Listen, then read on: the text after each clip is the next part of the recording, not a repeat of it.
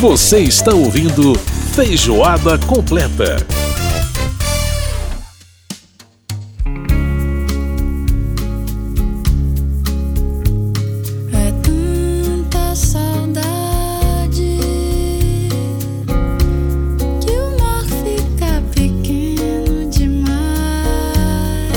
Aí o som da Roberta Campos e a gente está de volta com feijoada completa, com esse som de bossa nova, né? O Vento que Leva, mais uma faixa do álbum O Amor Liberta, disco novo aí da mineira Roberta Campos. Você pode participar do Feijoada Completa mandando pra gente o seu e-mail no rádio@câmara.leg.br, rádio@câmara.leg.br. Pode participar também através do WhatsApp 61 999 78 90 80. Suas críticas e sugestões são sempre muito bem-vindas por aqui. Linda essa música, né? Uma bossa nova realmente um, com aquela cara total de bossa nova. Enfim, um som muito gostoso e com esse toque de modernidade, de contemporaneidade que a Roberta Campos dá também para o seu trabalho. Muito legal, realmente, essa canção. E agora aqui no Feijoada Completa, o nosso assunto é cinema.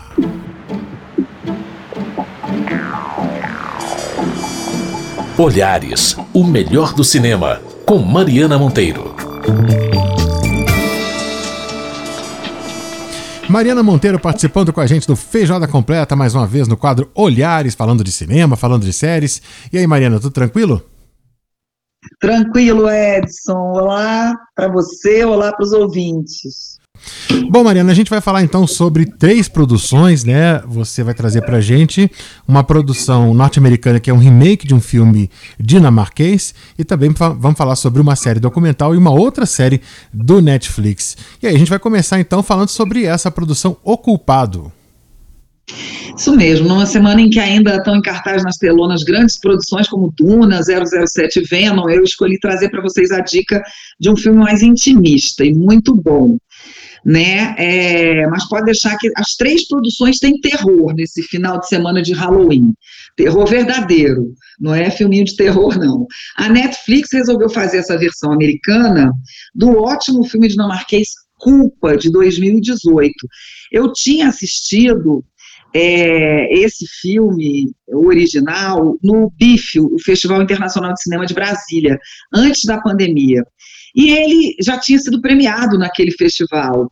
Né? Nessa uhum. nova versão, o papel do policial atormentado pela necessidade de salvar a vida de uma mulher ficou com o Jake Gyllenhaal, que é um ótimo ator, né? que também co-produziu essa versão americana. É, por que, que o filme é interessante? Porque o personagem já é atormentado por ter cometido um crime num passado recente de que não é dado detalhe para quem está assistindo em nenhum dos dois filmes. A gente sabe que ele está nervoso, que ele leva a ferro e fogo a missão de salvar a mulher, que telefona para ele no 911, né, aquele 911, que é o, a central de socorro americana, e na central de socorro também no filme dinamarquês ele se envolve mais do que o normal. Então, e tem uma razão para isso, né? Que a gente vai descobrir depois. O espectador sabe que tem, mas não sabe exatamente o que, que é. Uhum. Outro trunfo do roteiro é que toda a história se passa na central de atendimento, de chamada de emergência. Então é claustrofóbico também. O filme americano ainda encheu a sala de gente em volta dele, né, de outros atendentes. No original, o personagem fica sozinho por metade do filme, Nossa. o que aumenta a angústia do espectador. É ali ele contra o mundo, né? Uhum. O ator do dinamarquês, Jakob Sedergren, é muito bom, é muito circunspecto. O Jake é mais explosivo, embora ele esteja muito bem uma, na maior parte da história. Uhum. Mas é difícil igualar o original, né, Edson? Quando você já viu um filme original muito bom, é difícil igualar. Eu sugiro fortemente que quem assistiu ao americano, que ganhou o nome de O Culpado em português, assista depois ou antes Culpa. A premissa, então, é que ele quer salvar essa mulher, que parece ter sido sequestrada pelo seu marido, que trancou ela numa van. A van vai ser perseguida pela polícia ao comando do Joe, que é o personagem do Gyllenhaal né? Tem perseguição, tem investigação, mas tudo na cabeça do espectador, porque só é mostrado o ponto de vista do Joe, da central de ligação. É um filme todo rodado ali dentro, não tem nada do lado de fora. E à medida que o tempo passa, a história vai ganhando camadas e ficando mais tensa. Não vou dizer mais nada, apenas assista, está na Netflix. Maravilha, muito interessante, né? Muito interessante essa coisa de um filme ser rodado todo dentro do mesmo espaço, né? É, isso torna a produção uhum. bem, bem diferente, assim, bem interessante, já que, que a gente tem é que imaginar o, muito, o né? normal de filme americano, né? Aham, com certeza, a gente tem que imaginar bastante aí. A imaginação do espectador também vai, vai trabalhar bastante aí nesse filme. É isso aí. A outra produção sobre a qual eu quero falar aqui hoje também é da Netflix, mas é uma série documental. Chama-se Ponto de Part... Ponto de Virada. Conta, conta mais, desculpa, conta mais uma vez a história do 11 de setembro, uhum. mas agora com muitos bastidores sobre o Osama Bin Laden. É, como foram os Estados Unidos que financiaram o embrião do que viria a ser a Al-Qaeda, né, quando lá atrás armaram esse grupo para na época para combater o regime do Afeganistão, que era inimigo. É, a velha história de que foram os Estados Unidos que treinaram seus futuros algozes, aqueles que um dia virão viriam a, a destruir o símbolo do capitalismo, né, as torres gêmeas do World Trade Center, Exatamente. e chamar bastante o Centro de Inteligência Americana, o Pentágono, em Washington. E uma observação importante, é. Mariana, uma observação importante é a questão da invasão russa no Afeganistão, que foi né, o, o que provocou basicamente essa, essa armada da Al-Qaeda né, pelos Estados Unidos, exatamente. Exatamente.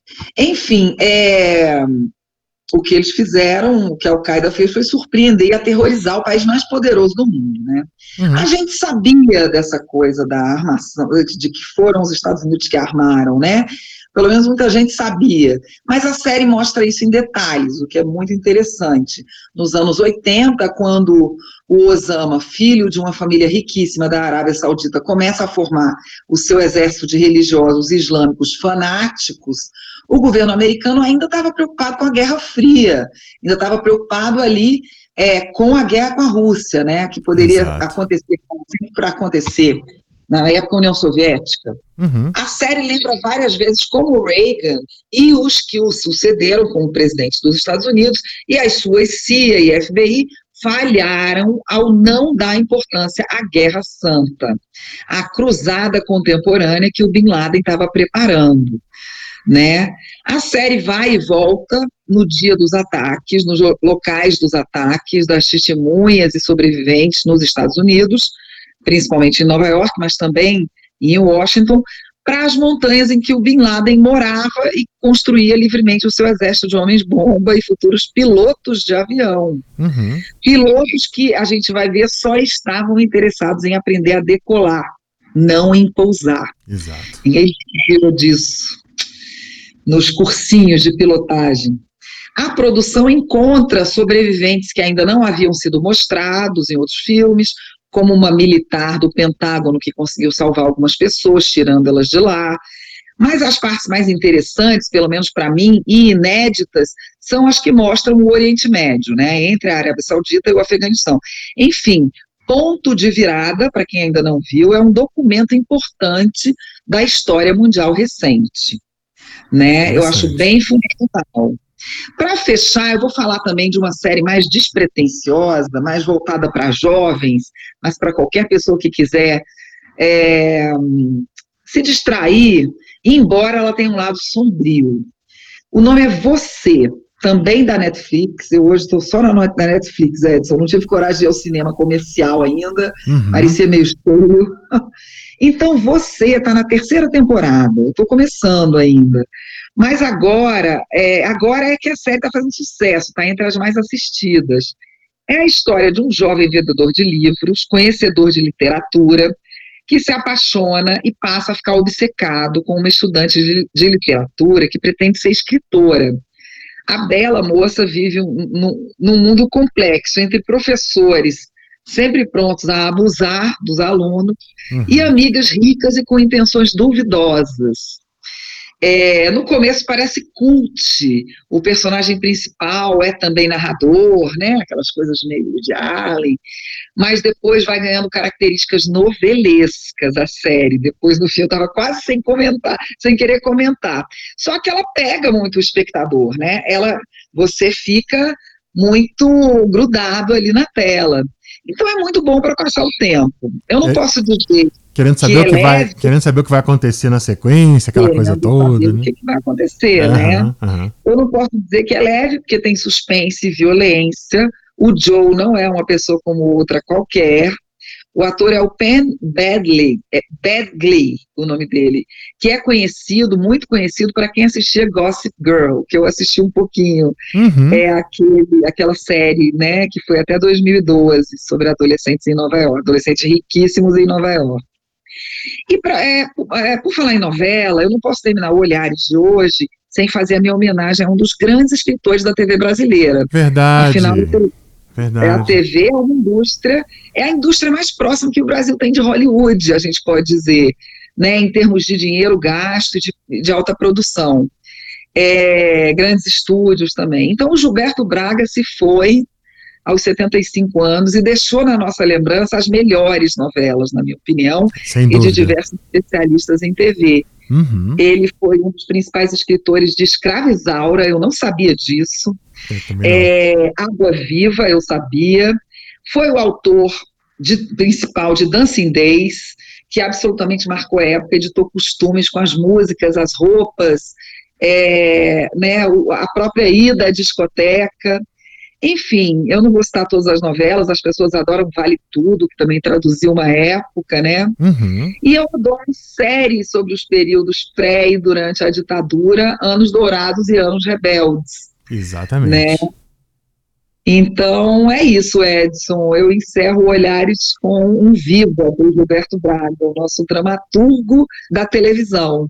Um grande dramaturgo, né? Que soube como poucos pintar é, a contemporaneidade, né? Fala, enfim, falar daquilo que era o momento que se vivia.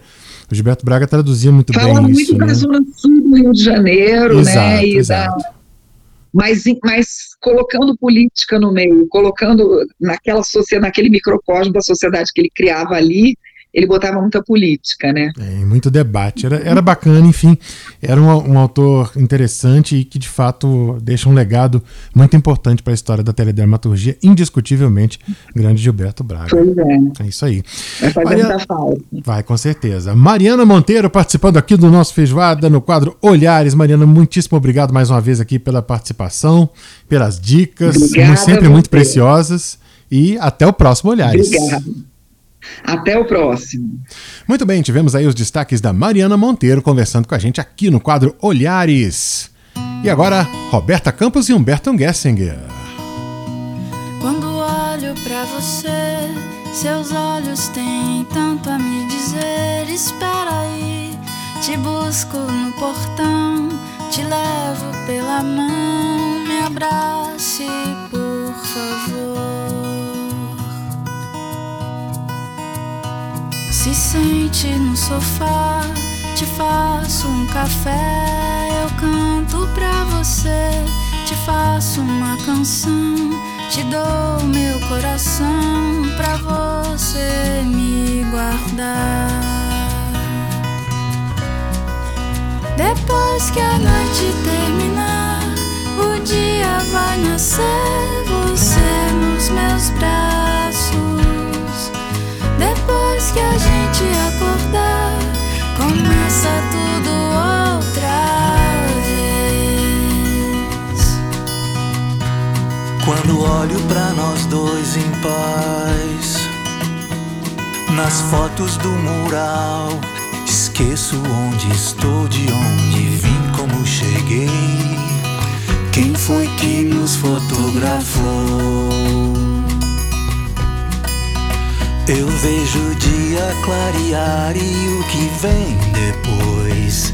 Quando olho pra nós dois, sorrindo no mural, entre contas a pagar, compromissos a esquecer, entregas pra chamar, medos a vencer. Ainda temos um ao outro pra sonhar.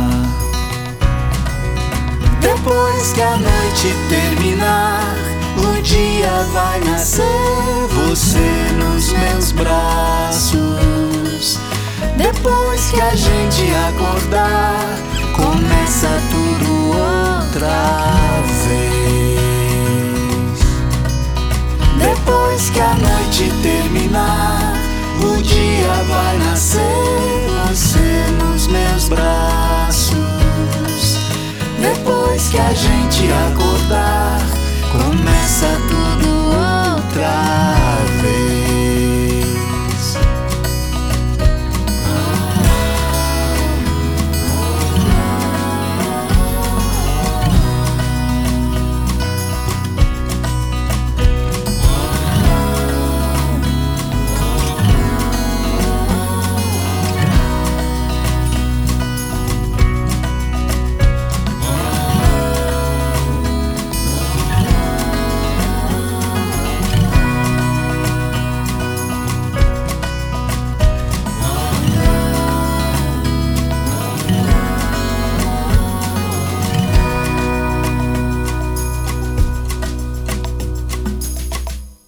aí o som da Roberta Campos com Humberto Gessinger. Humberto Gessinger do Engenheiros do Havaí. Começa tudo outra vez, canção composta pelos dois e cantada pelos dois, aqui no Feijoada Completa. E a gente vai pro intervalo e volta daqui a pouquinho. Feijoada completa.